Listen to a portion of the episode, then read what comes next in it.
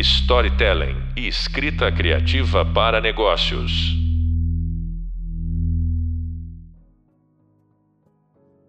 Olá, eu sou João Marcelo Boscoli. A gente está aqui nesse podcast recebendo dois engenheiros de som que têm formações similares, mas caminhos profissionais diferentes.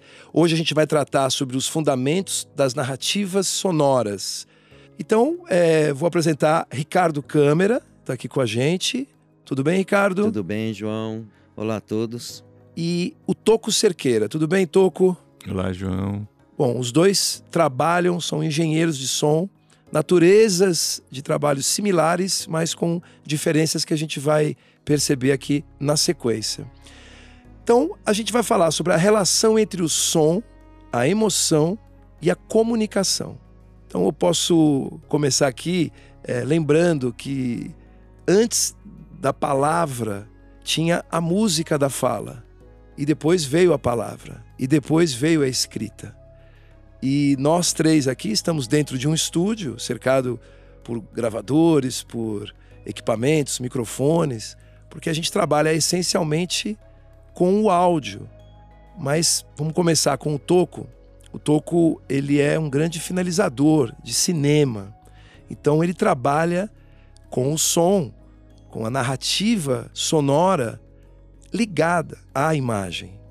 Então, Toco, no seu dia a dia, né? Conta um pouco pra gente como é o seu ambiente de trabalho, né? Você está numa sala, você trabalha com som para cinema, claro que hoje tem as plataformas também, mas só para começar você não usa uma tela convencional, você já trabalha com uma tela de cinema na sua frente. Né? Eu queria que você falasse um pouquinho disso.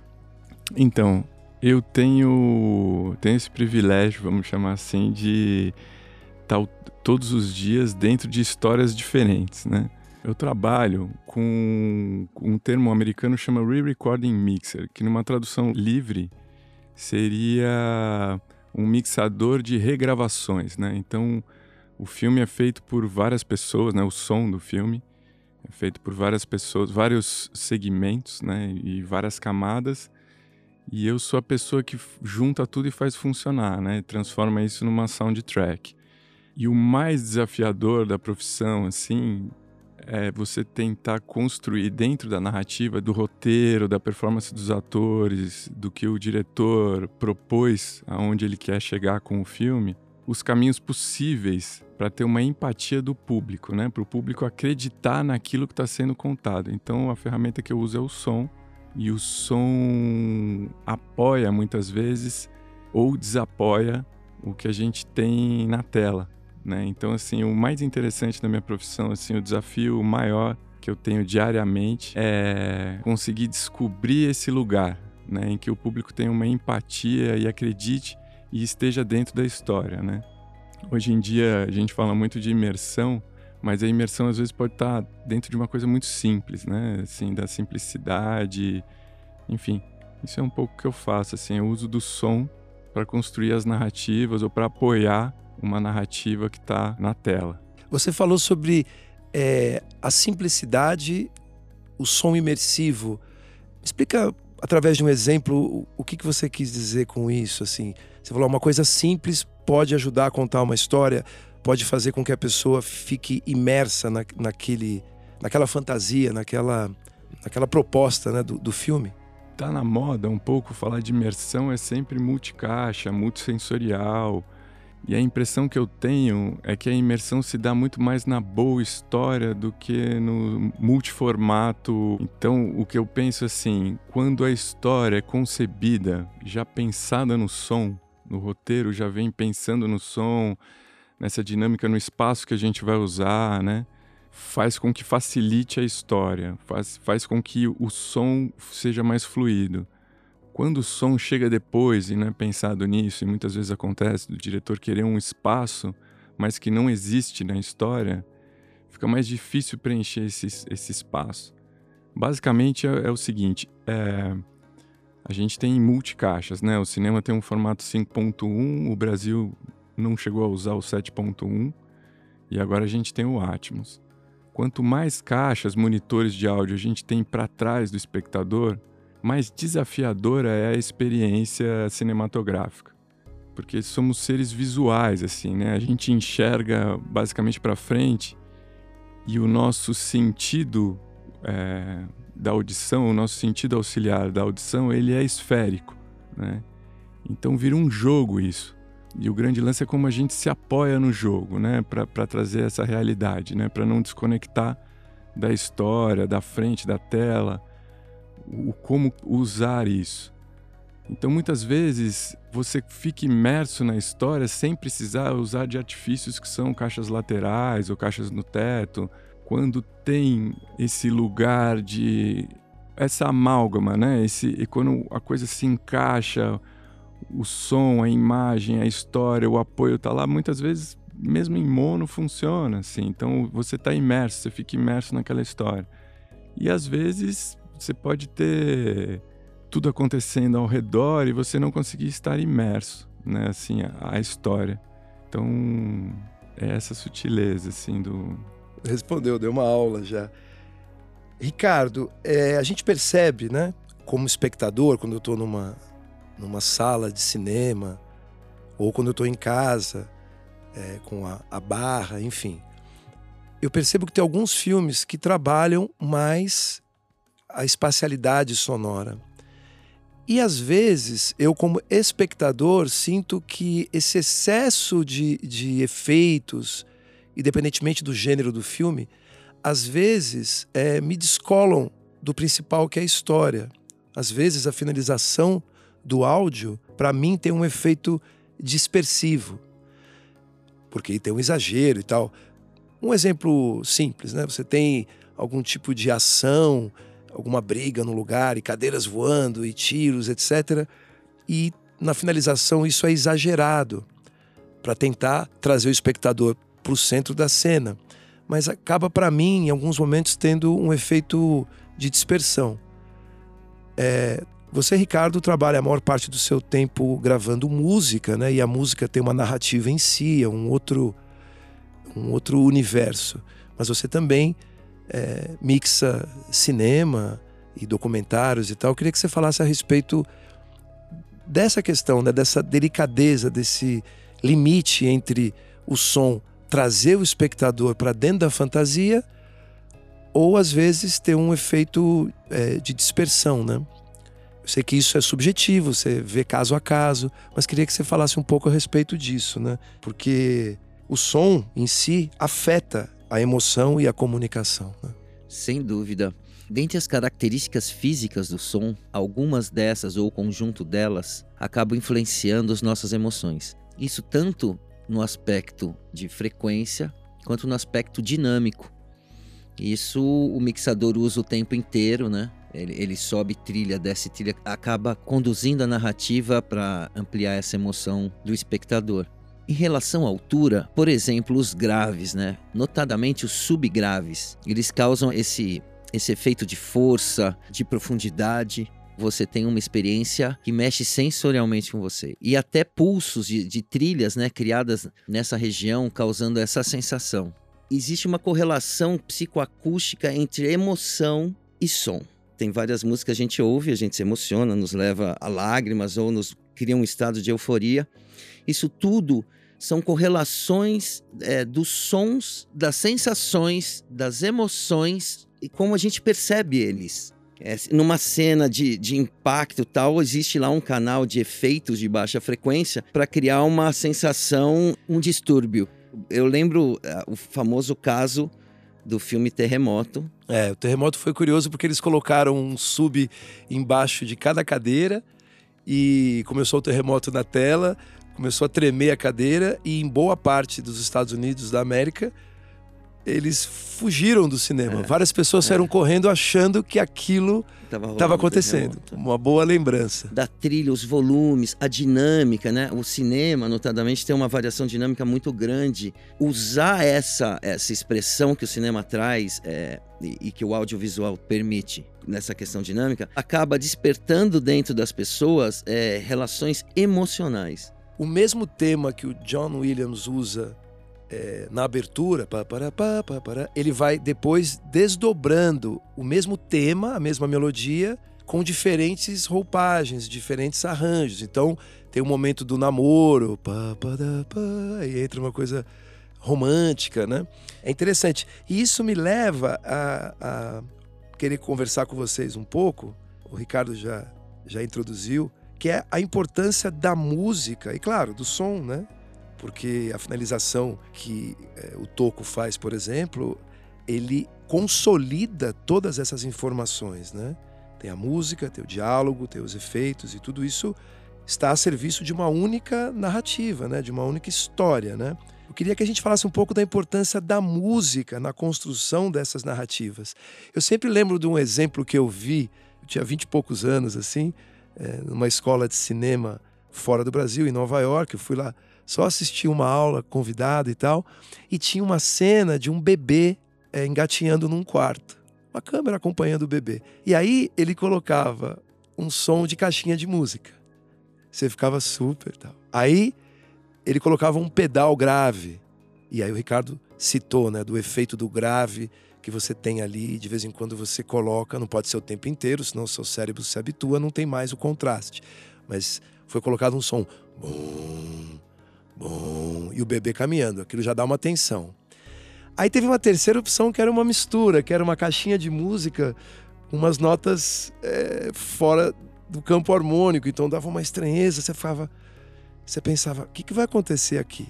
Então, uma mesma cena, dependendo, evidentemente, da construção musical, te leva para outro lugar.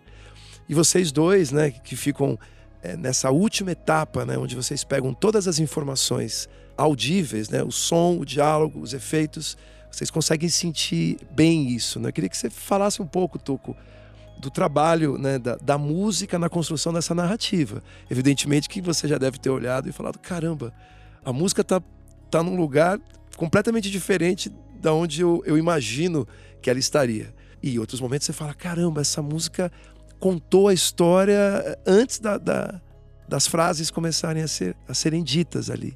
Queria que você falasse um pouco disso. Cara, isso é muito, muito interessante, assim, né? A abordagem como eu abordo o som, assim, a música está no lugar da onde o espectador ouve, né? E todos os outros efeitos que compõem a cena, eu tento sempre pensar como seria o personagem ouvindo, né? Então o ator ou a atriz dentro da cena ouvindo como seria aquele lugar, né?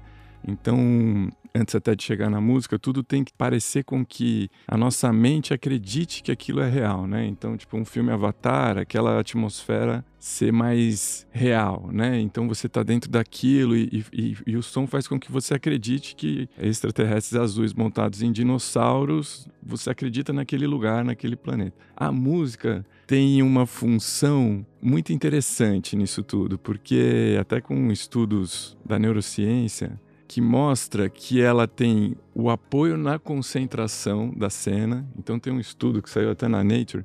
Aliás, são três estudos bem interessantes. O primeiro, eles fizeram um estudo com a música. Eram três etapas, né? Uma sem música, uma cena, a mesma cena sem música, com música em andamentos diferentes.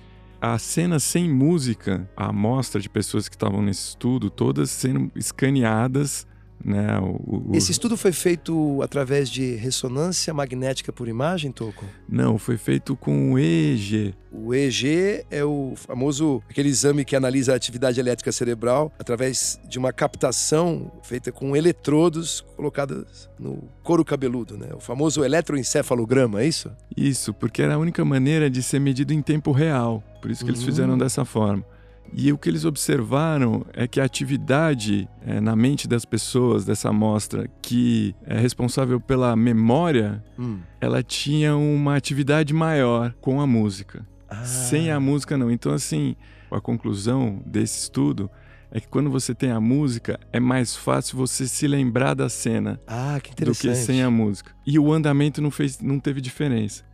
Porque eles perceberam que só o andamento não justifica é, outra atividade cerebral, mas sim o conjunto, o andamento, a tonalidade, é, o conjunto né, de códigos das, das culturais né, do som. Que, que faz com que a música seja uma música mais triste ou que a música seja uma música mais feliz e dessa forma ativava o sistema límbico que é onde gera uma dopamina parecida com o esporte, assim, com o sexo, com uma boa comida. Uhum. É, então essas sensações a música que trazia. É. Quando a gente não tinha música e a cena toda composta com diálogo e todos os outros efeitos, não tinha essa atividade neural. O que eu acho interessante é a gente lembrar, né, Ricardo, Toco e você que está ouvindo, que a música é uma ilusão perceptiva criada dentro do nosso cérebro. O que a gente está ouvindo não é o que está saindo de uma caixa de som ou de um fone, por exemplo. Isso é uma interpretação cerebral. E eu acho muito interessante você falar dessa propriedade, né, dessa característica que a música tem de evocar memórias, né? O aroma também é parecido. A capacidade que o aroma tem e o som, a música especificamente, de te transportar em um átimo de segundo para um outro lugar é muito grande. E quando você vê por ressonância magnética por imagem do que acontece no cérebro ao ouvir música, é algo belíssimo, é uma sinfonia neural, porque você tem desde das partes mais antigas do cérebro, o chamado cérebro reptiliano, né, o cerebelo e tal. Você tem a parte mais desenvolvida, o neocórtex, né? Você tem o núcleo acumbente, que é uma espécie de centro de gratificação cerebral.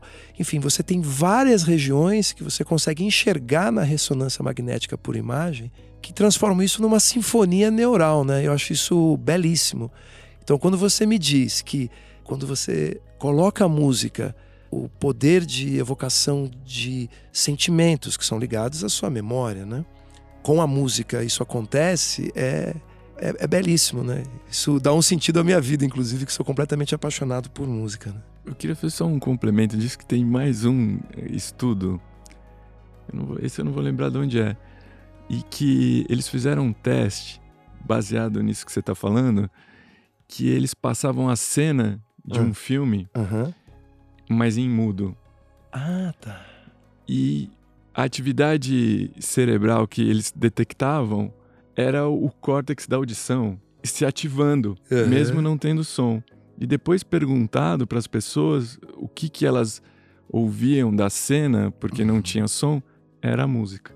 A cena era uma cena famosa, com uma música famosa, provavelmente um tema que é consagrado. Né? Eu acho importante lembrar né, de dois casos clássicos. O Ricardo citou o John Williams no Tubarão. O Tubarão teve um grande problema, ele em si, né, a máquina, né, aquele brinquedão, aquele animatronic, né, não funcionou muito bem. Ele afundava e tal. Então, o Spielberg tinha um filme longo onde não tinha como mostrar o tubarão tanto quanto o roteiro propunha. E aí você tinha a imagem do mar. E aí o tubarão? E aí o John Williams, brilhante, pom pom, pom pom, e começava. Aliás, tem uma história curiosa quando Spielberg foi até a casa do, do John Williams e ele mostrou o tema. Ele sentou no piano e fez plum plom, plum plom, plum plom e fez. Ele falou: John, com todo o respeito, você está falando sério? Esse é o tema? Ele falou: É, acredite em mim e tal. Então, o som fez com que o tubarão aparecesse. E uma outra cena clássica também do Spielberg com John Williams, né? Que é uma das figuras que mais indicações ao Oscar tem, só se compara ao Walt Disney, que não é uma pessoa, é um grupo de pessoas, né? Tem 50 indicações ao Oscar, John Williams. A cena do ET voando não tinha acontecido também. O Spielberg olhava e falava: puxa, isso não tá verossímil. E a hora que o John Williams colocou a música, o estúdio inteiro assistindo a tela, né? Durante a gravação, ele tinha voado, né? Então acho que esse é um efeito interessante. São duas histórias interessantes que mostram como a música é, é capaz de fazer com que uma determinada cena chegue aonde ela não chegou, né? Por acaso, né, Ricardo? Não, isso é o que é mais legal, assim, é, a música está relacionada diretamente à emoção do filme, né? Diretamente. E como diz até o Michael Sheon, ela tem um efeito empático e anaempático, né?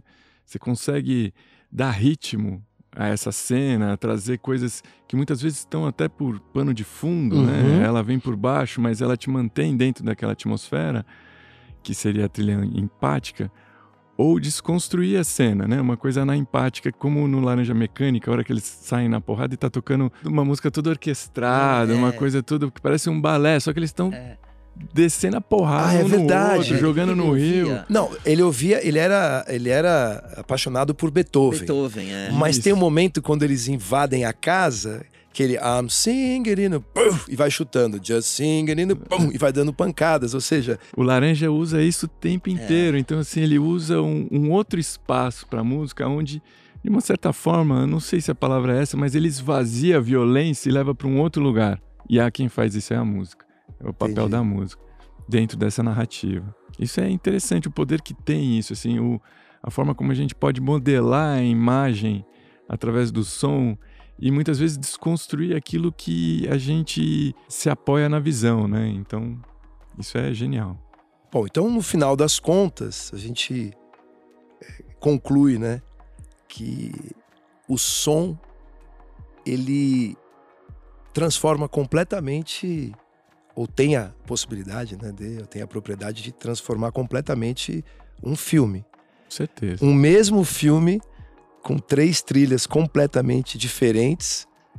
São três filmes que contam histórias parecidas, mas não ficam Com certeza. iguais, né? Não, eu, eu tenho a sensação que tem uma mudança significativa, porque a música, diferente dos, dos outros efeitos, de uma forma geral, que a gente tem e que o- os, os efeitos situam a gente no lugar que a gente está, né? Então, se o lugar é muito ruidoso, se é menos ruidoso, uma porta que abre, fecha, você não precisa estar vendo a porta, você sabe que é uma porta, porque esse código de porta a sua mente já, já estabeleceu, né? Uhum. a música está num lugar onde você transforma aquilo em situações diferentes.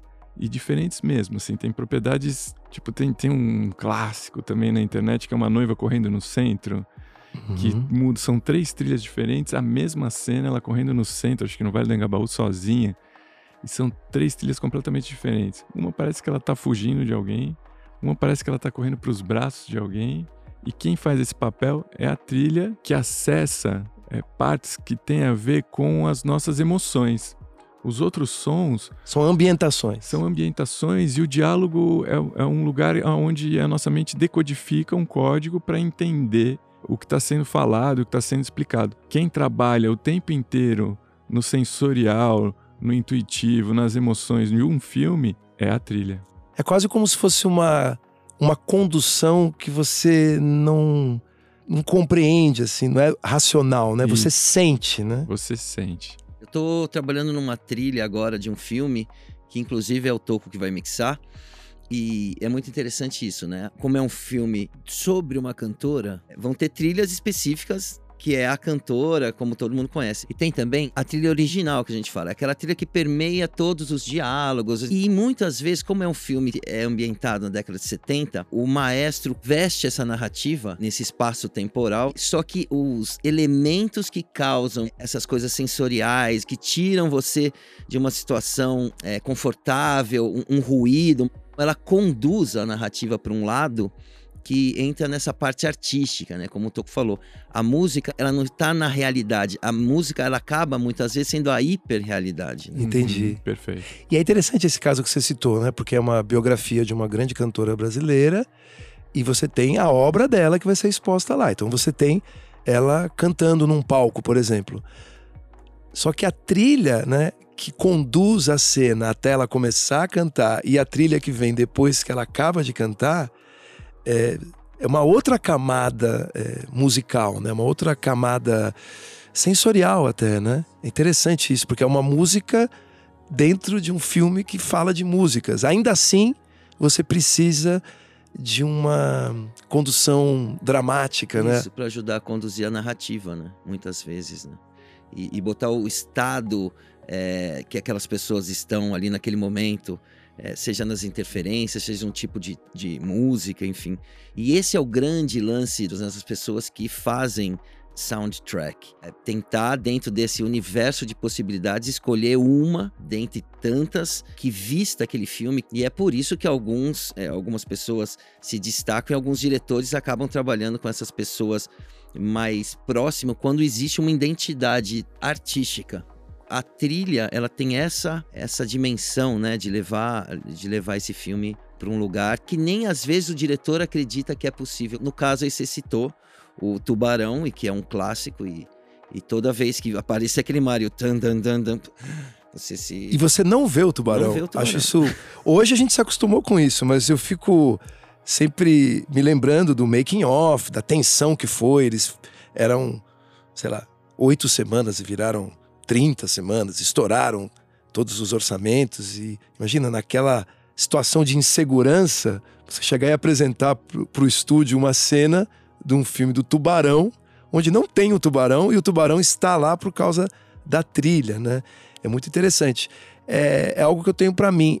A música chega onde as palavras não alcançam. Perfeito. A música, né? A música, apesar de vocês trabalharem com imagem o tempo inteiro, vocês trabalham dentro do, do filme com várias camadas, né? E uma delas é a música. Tem aí os diálogos, os efeitos sonoros, etc. A gente vai falar disso em outros episódios. Mas é interessante ver como a música é realmente a arte do invisível. Né?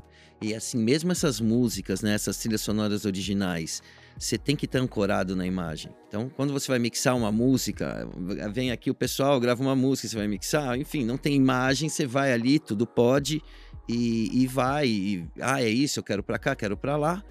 No som para imagem já não porque às vezes a, a, você vai na mixagem trazendo uma doçura ou alguma coisa que não é isso que a imagem pede. Ela pede talvez uma aspereza ou, ou, ou alguma, um, um, efeito psicodélico, no caso desse filme. Uhum. Tem muita coisa de psicodelia. Então você abusa de efeitos para você ajudar a maximizar aquela narrativa. Mas, louco, assim, é, de tudo essas coisas que eu tenho visto, os códigos que a gente tem é, ao longo da vida porque tem uma coisa assim que é o quanto a nossa mente se apoia tanto no visual quanto no auditivo. E quando um uhum. falha ou dá um outro caminho, tipo, colapsa dentro. Assim, não é que colapsa, mas começa a dar uma estranheza. Tipo, na realidade virtual, por exemplo, tinha um uhum. teste que os caras faziam que era.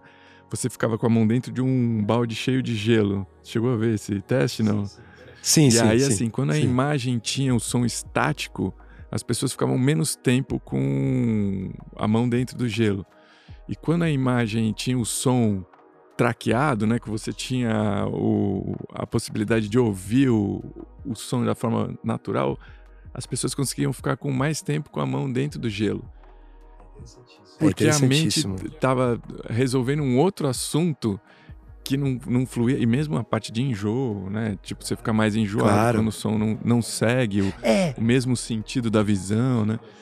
Então Exato. isso tudo flerta com esse negócio da psicoacústica, porque é um, é um conjunto, né? Você olha, dá o som, aí sua mente automaticamente fala, bom, isso tem esse som.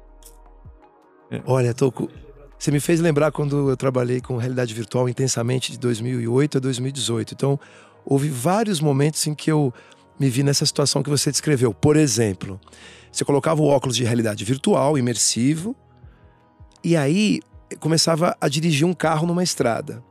Quando o carro descia numa ladeira e eu estava sentado numa cadeira que não descia, eu senti um enjoo. Isso é por quê? Porque há uma incongruência, há um, um desligamento entre o que você está vendo e, o, e a sua sensação física, né? Então acho que isso, de certa forma, a gente esbarra na psicoacústica, né? É, eu, eu, eu tive a sorte de participar do primeiro test drive virtual. A gente fez, enfim, quando eu trabalhava com propaganda, é, uma, da Honda, e foi feito é, com todo cuidado que poderia ter sido feito. O carro em questão desse test drive foi todo microfonado, cada detalhe do carro. Então, quando a pessoa vestiu óculos, ela, ela colocava o óculos, ela, ela, entrava dentro do interior do carro, cada som tal. Aí esse era perfeitamente do carro, depois esse carro andava. E aí começava essa questão de desse movimento do carro não criar um, um, um por quê? Porque existiam imagens que saíam do carro, era, era uma coisa era uma coisa também que, que a parte de gráfica esse test drive não se resumia a ficar apenas no cockpit do carro. A imagem saía pelo carro, você via ele, passava pelo lado. Então, assim, e você estava ouvindo o som, e esse som, até um momento atrás, ele estava ancorado ao fato de você estar tá dentro do carro naquela perspectiva. Então, assim, o grande desafio foi você chegar ao final e a pessoa não ter uma, um, um test drive negativo. Ela fala, puta, não consigo ver. Não... primeiro chegar, conseguir assistir até o fim.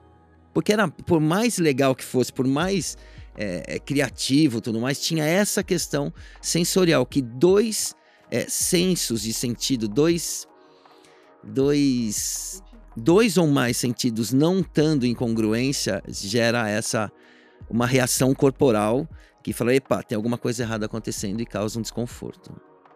É, a psicoacústica, eu separei aqui, é, é definida como um ramo da ciência que estuda a resposta subjetiva e psicológica de atributos físicos ou acústicos do som, tendo como base o mecanismo fisiológico da audição. E aí é interessante que aqui também fala que cada pessoa escuta de um jeito. Aí eu volto a lembrar sobre a, a ilusão perceptiva, né? Cada um escuta a música de um jeito. Por isso que eu nunca é, achei que fazia muito sentido me falar assim: escuta essa música, tem 4 milhões de pessoas que estão ouvindo. Uhum. Só que você não escuta. É, perfeito. Com 4 milhões de pessoas ouvindo, né? Você escuta sempre você, dentro da sua cabeça. É uma ilusão perceptiva criada dentro da sua cabeça, né? É, é importante só lembrar assim: ah, então cada um. Quer dizer. Então, como faz se todo mundo ouvir? É, percebe a música diferente a gente que trabalha com, com som, né, mixando, essas coisas, como é que você faz? As pessoas, existe uma média, né? A, a, diferença da calota craniana, a distância, o tamanho da pínea, que é o pavilhão auditivo, tudo isso influencia sobre a maneira como a gente ouve. E fora outras questões auditivas. Tem, tem pessoas que têm mais acuidade, tem pessoas que têm menos acuidade. Isso tudo vai moldar essa forma como a pessoa percebe o som. Uhum. Mas é óbvio que a gente ouve é, esse espectro audível, né, que vai do 20 Hz, o mais grave, ao 20 mil Hz, 20 kHz. É, esse, esse, é onde a audição humana consegue perceber o som, é, é, existe uma média que as pessoas ouvem, por isso que a gente ouve a música, uma música bem mixada vai ser uma música bem mixada sempre para diferentes tipos de ouvinte. Eu acho que pela semelhança das máquinas né, humanas, né, biologicamente somos parecidos, então a gente tá ali mais ou menos afinado, ouvindo a mesma coisa, como acontece visualmente. Mas a evocação de emoções, o que cada um sente é individual, então, né? Tem a, a minha companheira, a gente brinca porque a gente tem um lance assim, ela ouve Sati, ela fica triste. E eu ouço Sati me dá uma esperança, assim, às vezes, muitas vezes. É, e é muito louco, porque isso está atrelado a uma reserva auditiva, né? Provavelmente ela ouviu Sati numa situação e eu em outra. E isso se construiu uhum. esse lugar da emoção, assim, né? E que fica registrado através de uma música. Então, quando toca, eu tendo a aumentar, ela tende a passar a música. É, a gente fala assim, a gente falou muito de cinema, mas assim, em, eu e o Toco, a gente também veio da publicidade, né? Eu trabalhei 18 anos com publicidade, e a uhum. publicidade é uma forma de você fazer isso em 30 segundos, né? Então, é, a gente trabalhou num lugar que tinha vários, a gente chamava de maestro, né? As pessoas que faziam essas trilhas e cada. Então você está trabalhando uma propaganda de biscoito, a trilha tem na. O João também vende lá, lá atrás, nos primórdios, vende esse ramo de publicidade. É, eu trabalhei. Então, assim, a música é uma coisa muito sensível. A gente vê que muitas vezes as pessoas gastam todo, não só orçamento, mas toda energia no filme, mas que quem no final das contas muitas vezes salva é a trilha porque a trilha consegue dar é, é, é, leveza, é, movimento, é, certos atributos a um filme que às vezes você tirando a. Putz, é, o filme não ficou tão legal é. e a trilha consegue levar. É então, o caso parecido com o John Williams com o ET, né? Não estava voando quando ele colocou a trilha. Voa começou... e não só voa, como você chora. Aí entra o mixador, sobe, sobe a trilha, aquilo, aí você vê fugindo a perseguição. Então é esse fator de emoção, né? Trilha conduzindo essa narrativa e leva ao estado da arte que a gente fala, né? É. Porque você vê o ET não só voando, como aquilo toca dentro de você e as pessoas começam a chorar. É, o ideal é quando a gente não racionaliza nada, né? Você senta e parece que você foi para um outro lugar. Você não está prestando atenção em nada. A gente que trabalha com isso tende a dissecar, né? Eu trabalho com música, então começa uma banda tocando, eu, presto atenção no baixo, vejo, vejo o som da bateria e eu sinto, assim, é, uma admiração pelo público que não trabalha com isso, que consegue ouvir É. o todo, né? Esse todo é fantástico, né? É, eu, eu evito ir em shows por causa disso. Você, quando você trabalha muito tempo com audição crítica, né, ouvindo as partes, as frequências, os problemas, e isso é uma capacidade da audição humana, né, de conseguir dentre tantas frequências, dentre tantas coisas que acontecem ali, você conseguir Decupar. se decupar. Então, eu tô ouvindo uma orquestra, Aham. se eu, for, se eu focar em ouvir as violas, eu vou ouvir as violas dentro daquele cento e tantas que pessoas tem uma tocando. preocupação nossa quando a gente tá mixando um filme que é os, os ouvidos mais treinados têm uma percepção de sons diferentes até seis, cinco, mas a média são três. O quarto é ruído. Então, se você bota um, um quarto elemento ali, vira um ruído. A pessoa não está decodificando aquelas informações. Hum. Então é muito interessante na cena o que você puxa e às vezes essa costura, né? Esse recorte da cena, né? Então o que, que vai puxar a cena aqui? O que, que eu preciso trazer para frente nesse momento? O que, que eu empurro para trás? Qual que é esse balanço desses elementos de sessões que chegam a 600 canais, assim? 600, 600 canais. canais. Você, você que está ouvindo, é isso mesmo. São 600 Para construir, canais. porque tem coisas que vamos supor, tem um clássico no cinema que são os crickets, né? Os grilos, que Aham. atuam a gente se é dia ou noite, mas não necessariamente a gente está decodificando aquilo falando, olha, tem um grilo que é dia.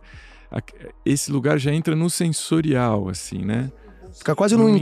inconsciente, né? porque a gente já tem esse código pré-estabelecido da forma mais natural possível. Então, numa mixagem assim, a gente tenta encontrar sempre pensando no público médio, né, que não é esse público que tem essa reserva auditiva, né, esse treinamento auditivo para conseguir separar mais sons, é, identificar mais som, um grupo de sons maiores dentro de uma cena. A gente trabalha sempre com um espectro de três. Né? O quarto geralmente já é um ruído, então Me dá um exemplo, vai, simples, numa cena, o 3 e o quarto que seria um ruído, por exemplo. principalmente nas cenas de ação, assim, quando você vê guerra, Ah, aonde você valoriza, ah, é o tiro, é o efeito, aí a trilha vem, encobre. Porque tem um outro fator também que é assim, toda vez que a gente tem um diálogo na cena, é, a nossa capacidade, é, a nossa energia mental fica muito em decifrar o que está sendo dito, né? O código, uhum. no- é- é esse é o- geralmente é onde vai o foco, né? Onde a gente gasta mais energia e isso é cientificamente comprovado, assim. O resto dos efeitos que estão em volta e tudo mais, é, eles têm que tomar cuidado para que a gente não roube essa atenção. O fenômeno físico de que dois corpos não ocupam o mesmo lugar no espaço, na psicoacústica ele é chamado de mascaramento. Por exemplo, quando a gente mixa em estéreo, temos duas caixas à nossa frente, frequências similares, a que tiver mais alta, você vai ouvir em detrimento à, outra. Um exemplo clássico disso é você está assistindo TV na sua casa e alguém liga o aspirador, aí você para de ouvir. Porque o ruído do aspirador tem, tem um espectro é, Amplo. amplo que vai muitas vezes mascarar todo o som que você está vendo na TV. Se fosse numa música, por exemplo, você tem um chimbal fazendo tic, tic, tic, tic, tic, tic. aí você tem depois um shaker, tic, tic, tic, tic, tic. aí você coloca um tamborim em cima, pandeirinho, tic, tic, tic, tic, tic. É. Aí, tipo, fica um, um empastelamento e você, do ponto de vista até involuntário, né? o seu cérebro, ele escolhe qual é a frequência que vai predominar, é isso? É o que está mais alto. é a Ah, questão de tá. amplitude. O que está amplitude sobrepõe os outros. um, um, estu, um experimento né, da New York Film Academy e que mostra assim que é uma cena onde as pessoas eh, tem um, tem, são, é uma edição rápida, né, são cortes rápidos e tem uma cena onde as pessoas estão numa montanha e tem uma música né, tocada por um violino e as pessoas estão conversando. Só que o eixo muda rapidamente, né? É um corte mais é, dinâmico e, e toda vez que a voz, a, é, a voz saindo sempre do centro, numa caixa, num, num cinema, né? Isso num, num 5.1, a voz estava sempre saindo do centro, né? E o resto da, da atividade, né, da atmosfera, variava, Variava. de acordo com o eixo. Então, o violino se posicionava à direita, se posicionava à esquerda, de acordo com o corte e a posição das pessoas. Mas a voz A não, voz a voz vinha vinha sempre do centro.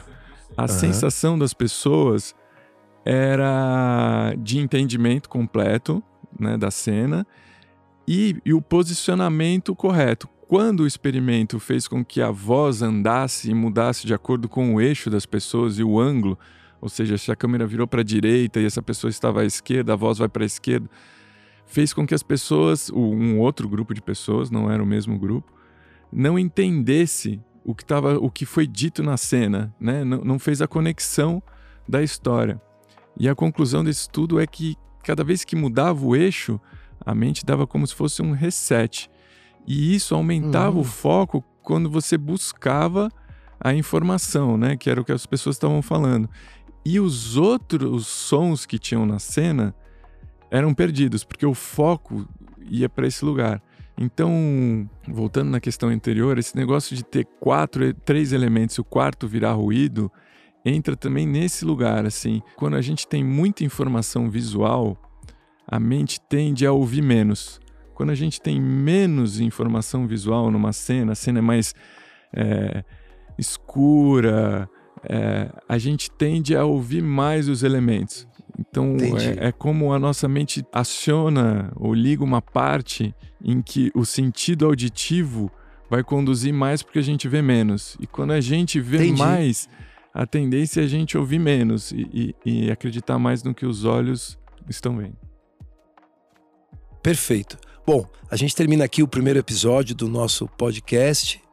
Estou recebendo aqui o Ricardo Câmara, o Toco Cerqueira, grandes profissionais de áudio que vão, através desses podcasts, ajudar a gente a compreender mais a importância das narrativas sonoras. Eu sou João Marcelo Boscoli, muito obrigado e até a próxima edição. Até lá!